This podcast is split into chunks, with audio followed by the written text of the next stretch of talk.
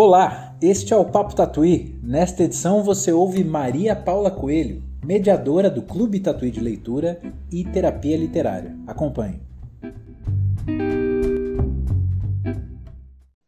Bom, eu acho que é a coisa mais divertida e mais legal que eu tenho feito ultimamente. É um clube de leitura da Sala Tatuí, a gente faz uma vez por mês, a gente se reúne com diversos outros leitores para discutir um livro e tem sido uma experiência incrível, muito gostosa. Foi uma surpresa o convite de vocês, seu e da Cecília, para que eu coordenasse a, o clube, porque eu era uma frequentadora, sempre fui uma frequentadora de clubes, né? E frequentei o clube de vocês de 2019, fui em todos os eventos e tudo, mas não esperava por essa. Uhum. Mas foi muito bom, é bom.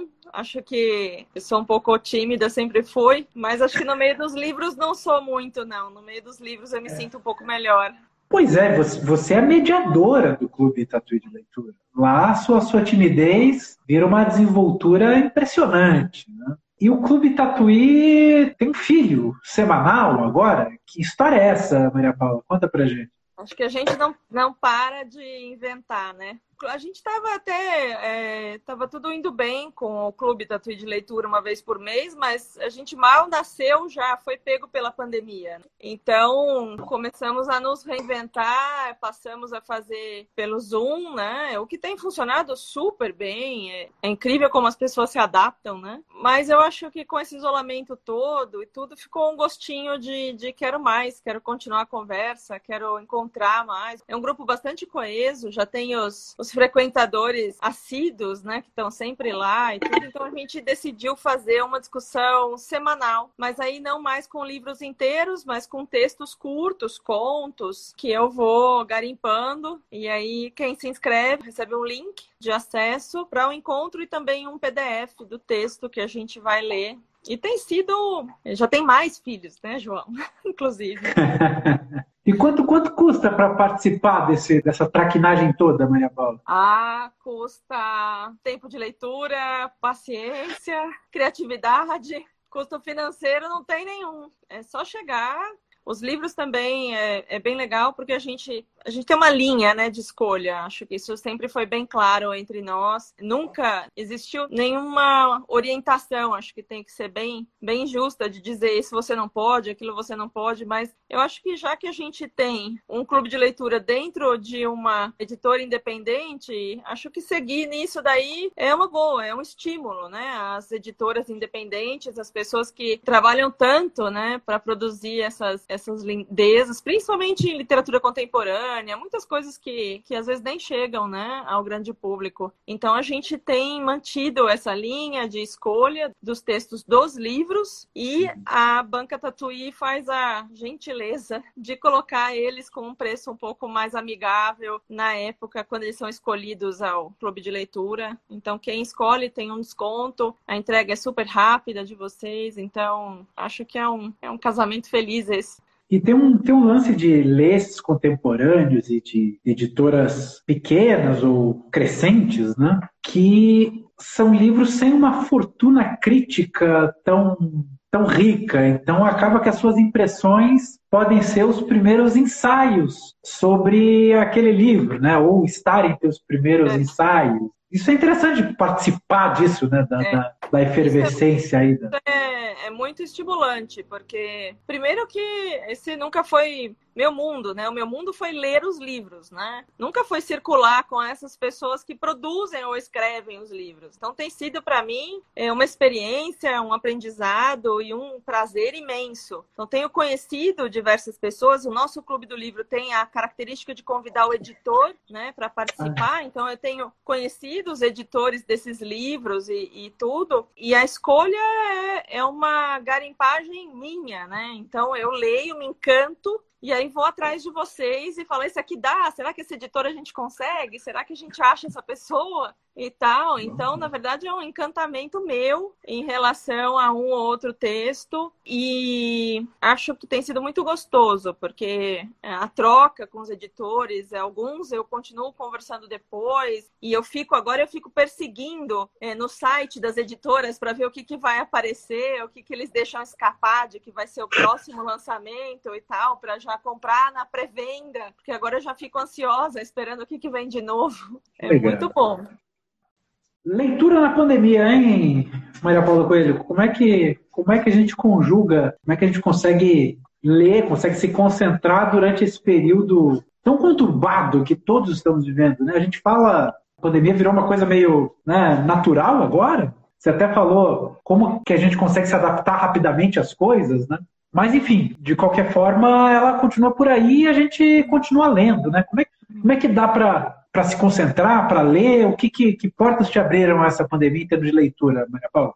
A minha sensação é que o começo da pandemia foi muito chocante, né, para todo mundo. Eu acho que o não saber, o não fazer nenhuma ideia do que ia rolar, de como a gente devia se proteger, do que era suficiente, né? Uma quantidade imensa e ainda continua de gente morrendo todo dia, né? Um inesperado muito grande. Então acho que muita gente perdeu completamente a capacidade de foco, né? E eu acho até que a terapia literária é, veio um pouco para isso, porque tem público que não consegue ainda ler um livro inteiro, né? Tem gente gente que ainda não consegue aderir àquela história e seguir um mês inteiro com foco naquele livro que os textos curtos é, ajudam muito a pessoa a manter uma leitura, né? E às vezes, ganhando ritmo, ela vai entrando em livros mais curtos e tal, mas eu acho que o foco, principalmente no começo da pandemia, agora, como você falou, parece que a, a pandemia já está internalizada. Parece que a gente ou escuta as pessoas falando, ah, quando passar, eu falo, não falo mais quando passar. Eu falo, é hoje mesmo, vamos, vamos fazer um novo modus, entendeu? Porque esse negócio de quando passar, eu não faço a menor ideia e eu não quero mais postergar nada. Então a gente tem que ir vivendo de uma nova maneira. Se Deus quiser, isso vai passar e aí a gente reaprende a viver com mais liberdade, Sim. porque acho que a gente perdeu a liberdade, né? A gente perdeu a espontaneidade e tudo. Eu, pessoalmente, acho que no começo dei uma titubeada, mas é muito difícil eu não estar lendo o tempo inteiro.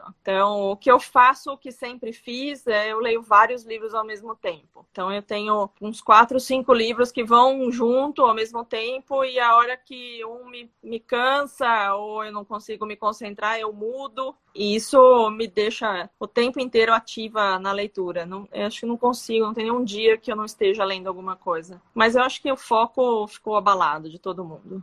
Você recomenda essa prática de ler vários livros ao mesmo tempo? Será que isso aí ajuda? Quando começa a ficar chato, já fecha, vai para outro?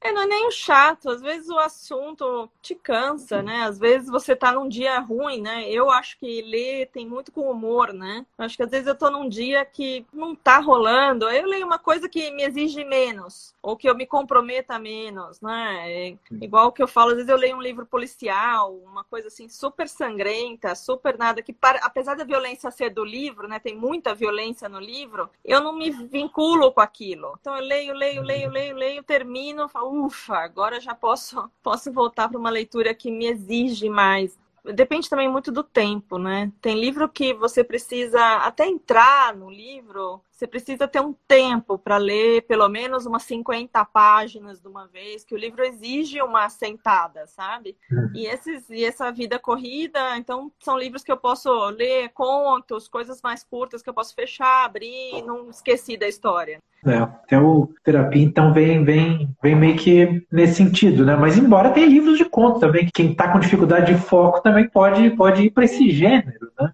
Eu acho que a leitura também, João, tem que ser prazer, sabe? Não pode ser tortura. Uhum. Então, eu acho que se você está lendo um livro e que, nossa, que sacrifício, não consigo andar, não sei o que, fecha um pouco esse livro, vai ler outra coisa sem culpa nenhuma. Depois, Sim. talvez não seja a fase da vida, não seja o momento do dia, sei lá. Depois você abre ele de novo, né? Quantos livros que a gente lê na segunda vez e fala, nossa, como eu não gostei disso antes, é tão bom E será que as pessoas entendem assim que ler é prazer ou será que grande parte do público acaba é, se espantando por entender que é um sacrifício, que é uma obrigação intelectual, que tem que ser feito e tal. Será que esse entendimento de que ler é prazer é, é o do pessoal? Não sei, eu vi, geral, né, eu vi uma, um comentário aqui que alguém falou que tem livro que é projeto. Eu acho, né? Eu sou uma leitora que adora ler um clássico, adoro um livrão, adoro um clássico mesmo.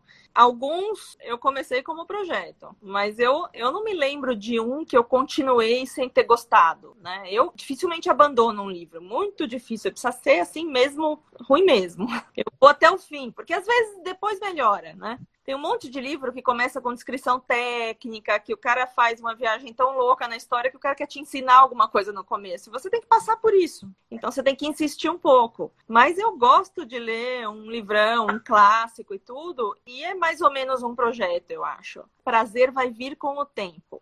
Então, às vezes a pessoa fala para mim: Nossa, não estou aguentando, estou lendo um livro X lá que eu tenho que ler, porque eu falei que eu ia ler Ulisses cara, vai devagar, né? Escolhe uma outra entrada, vai, sei lá, ler uma outra coisa desse mesmo autor. Às vezes você entra por um conto, por uma novela, você vai ganhando amizade com ele, vai entendendo a linguagem. Aí você entra no livro grande que você planejou. Eu acho que às vezes a gente tem que tentar não sofrer, sabe? Mas eu, eu também encaro um projeto, assim.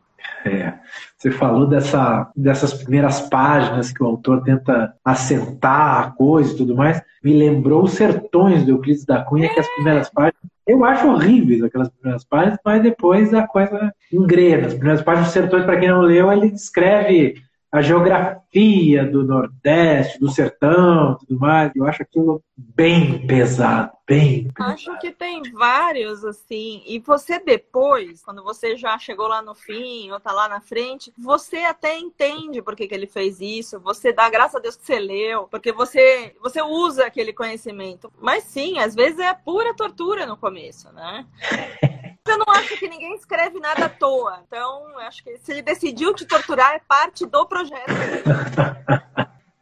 Clubes de leitura, Maria Paula. Quando é que você começou a frequentar clubes de leitura? Quanto tempo você frequenta? Conta pra gente um pouco da sua história, sua relação com clubes de leitura. Nossa, é, é antiga. Que eu me lembre, assim, mais clube de leitura, com nome de clube de leitura e, e, o molde de clube de leitura que a gente vê hoje foi em 2010, no primeiro clube de leitura da Companhia das Letras, que fica lá dentro do Conjunto Nacional. Antes tinha a Cultura e várias outras lojas da cultura, geek, que nem tinha na época, mas tinha uma só da companhia. E aí lá dentro eles começaram a fazer um clube de leitura, que acho que era de segunda, e eu vi aquilo lá publicado, não sei se foi no jornal alguma coisa assim na Veja, sei lá. E me inscrevi, liguei, fui. Era a Janine, a Janine Duran, que é super organizadora de clubes de leitura, tá na escrevedeira, é uma pessoa incrível. Uma turma bem legal, mas era bem pequeno. Era um livro só da Companhia das Letras e era uma turma que, nossa, no, no auge da presença tinha 10 pessoas e tal. Mas era bem legal. Também ser é, em São Paulo, na Vida Paulista, tinha que se deslocar. Então acho que agora que a gente faz online, o mundo é outro.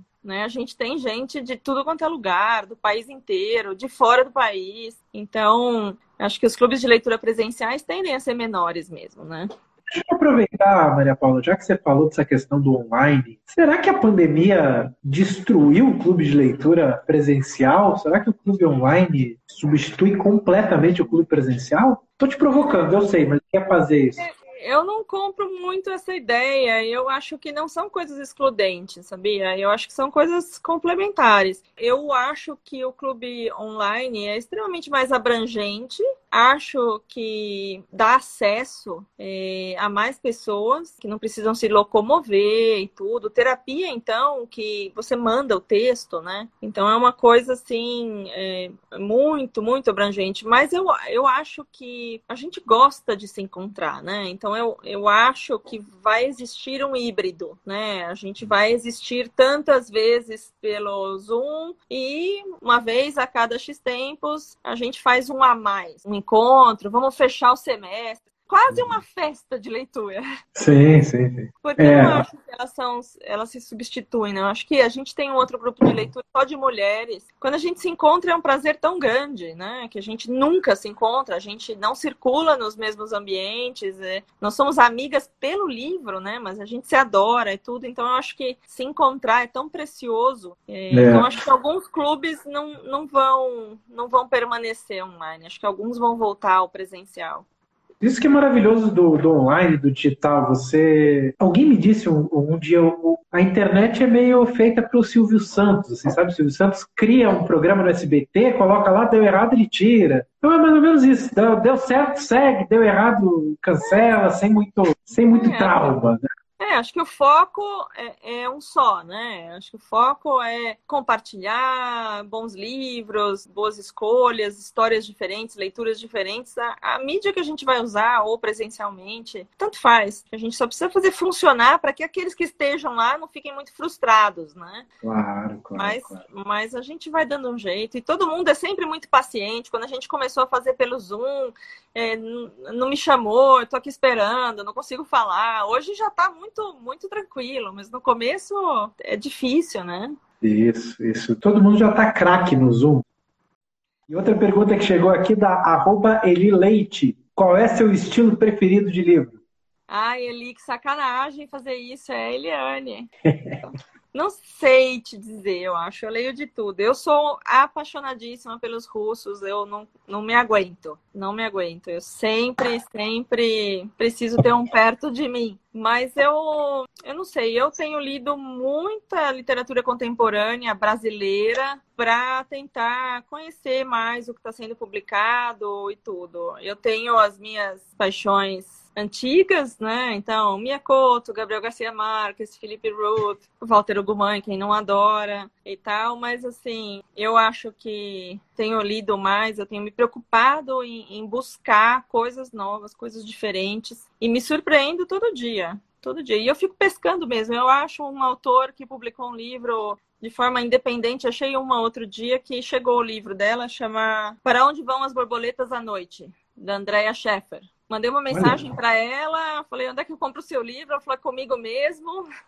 Paguei, recebi e vou ler. Me encantou pelo título. Eu já bati o olho no título, falei, ah, preciso ler, não vai dar, vou ter que ler esse livro.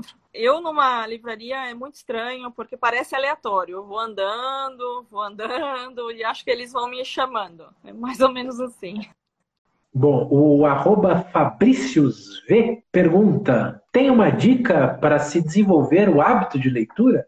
Olha, eu acho que o que eu sinto, né, nas pessoas é que falta às vezes a gente descobrir o que desencadeia essa paixão. O que é bom para mim não é bom para você. Que o que me deixa extasiada na leitura, às vezes não se aplica a outra pessoa. Então eu eu dificilmente desisto. As crianças a gente fez assim, mesmo minha mãe que nunca foi muito boa leitora, tudo hoje lê, acho que todo dia e tal. Por quê? Porque a gente descobriu que tipo de livro ela gosta, né? Então acho que falta isso, falta você é, acertar. Então tem gente que adora ler uma biografia, tem gente que odeia livro longo, tem gente que adora uma tragédia, tem gente que só gosta de romance e não tem julgamento nisso. Tanto faz, uhum. porque uma, uma vez que você entre por um desses caminhos, devagar você vai expandindo. Então eu acho que mesmo as crianças, a gente às vezes quer que a criança leia X, né? Tem os uhum. livros certos para a criança ler, mas não tem livro certo.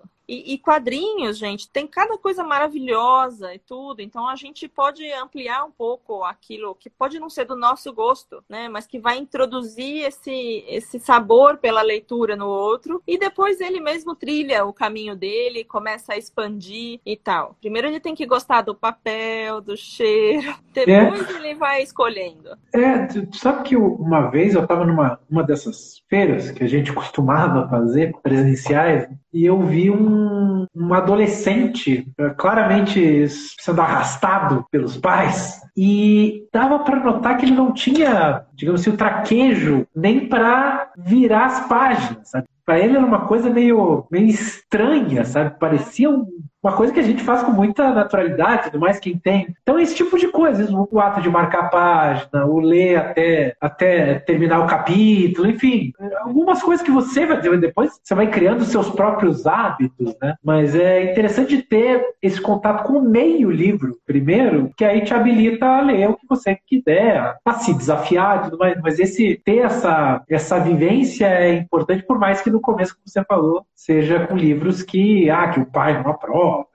Pai, o, segredo, o segredo é você expor, né? Expor ele. E se você expõe só em casa, né? Às vezes você tem o seu viés que não é o que ele gosta, né? Eu acho que levar o filho ou, ou os amigos numa livraria, né? E deixar que eles pesquem, né? Eu falo que eu vou pescar. E deixar que eles mesmos folheiem tudo aquilo, né? Sim. Senta no chão, tira o livro da prateleira. Às vezes o livreiro, né, que tá na livraria é muito melhor que você para indicar um livro para aquela pessoa, por mais que você conviva com ela todo dia. Então, eu acho que você precisa deixar, deixar um pouco mais solto. Sim, deixar, deixar a descoberta ser feita, né?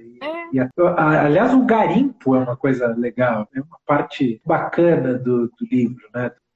E a gente não falou, mas você também é médica, né, Maria? Você é, é leitora por profissão, médica por hobby, vice-versa, enfim. E aí tem uma relação entre literatura e medicina. Como é que dá para fazer essa relação, essa ponte, hein?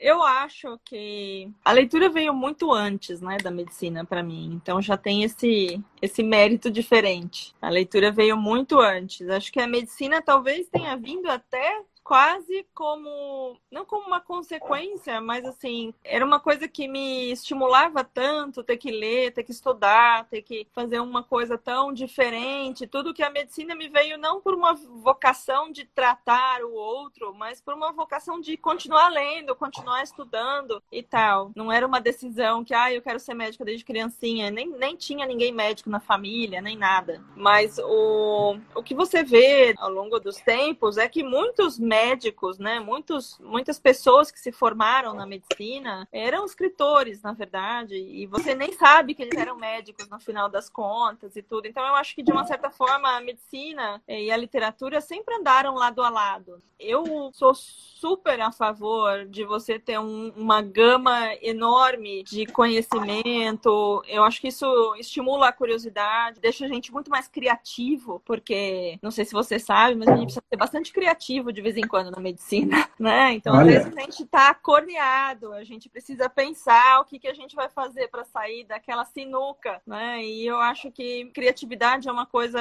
é, muito importante, pensar fora da caixa, ficar livre para conversar e tudo, ter empatia, porque eu acho que você ser um grande leitor, na verdade, você se torna uma pessoa muito mais empática, porque você sofre junto com seus personagens, você vive junto outras vidas, você conhece outros outros mundos, você vai da riqueza à pobreza, da miséria, da fome, você circula por outros mundos. Então eu acho que você se torna uma pessoa muito mais empática e eu acho que para sua vida como médico isso é fundamental, né? A gente conversa hoje em dia porque o mundo é muito digital e tal. E eu falo daqui a pouco, gente, é, tudo que você precisa saber é só digitar. A resposta técnica para sua pergunta vai estar online. É só você saber fazer a pergunta certa. Mas o seu, a sua lida com o paciente, o cuidado, a atenção, tudo isso é insubstituível. Então, só, só as pessoas que forem mais, mais empáticas, mais próximas, mais cuidadosas, carinhosas, que vão ser, na verdade, os bons médicos, porque a informação técnica, ela tá quase aí para todo mundo. Então, eu acho que a literatura me dá isso. E me dava isso antes de eu decidir ser médica. Mas eu acho que a história tem diversos médicos, escritores, e não sei se pelos mesmos motivos, mas são grandes leitores de qualquer jeito, né? Né? São pessoas que, que leem com ritmo e tal. Então, eu acho que, que são profissões muito,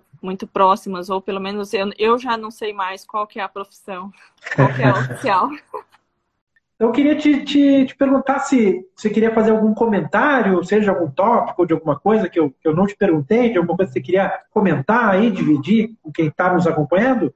Ah, acho que nada muito especial. Eu acho que continuem lendo. Eu acho que o que a leitura traz para a gente é tão imenso, né? Acho que ficamos amigos dos livros e criamos novas amizades, principalmente por clubes de leitura, por é, chats, tudo. E você vai criando vínculo com diversas outras pessoas. Eles vão te apresentando mundos novos e tudo. Eu acho, eu acho que a literatura engrandece muito a nossa vida. Então eu, eu só tenho a estimular, né, é. João? Agradeço a você a Cecília imensamente por me convidarem a fazer parte desse mundo de vocês. Para mim é um prazer enorme, enorme é, é trabalhar com vocês nesse clube, nesses clubes de leitura que a gente faz.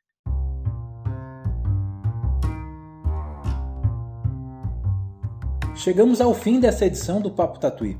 A gravação foi feita durante uma transmissão ao vivo no Instagram em agosto de 2020. Faça como a Maria Paula Coelho, fortaleça o trabalho de autores e artistas independentes. Conheça e apoie as publicações na Banca Tatuí. Também não deixe de assinar a nossa newsletter, o Boletim Tatuí. Eu sou João Varela, a edição é de Natália Schiavon e a produção é de Juan Carlos Duarte. Tchau, até a próxima!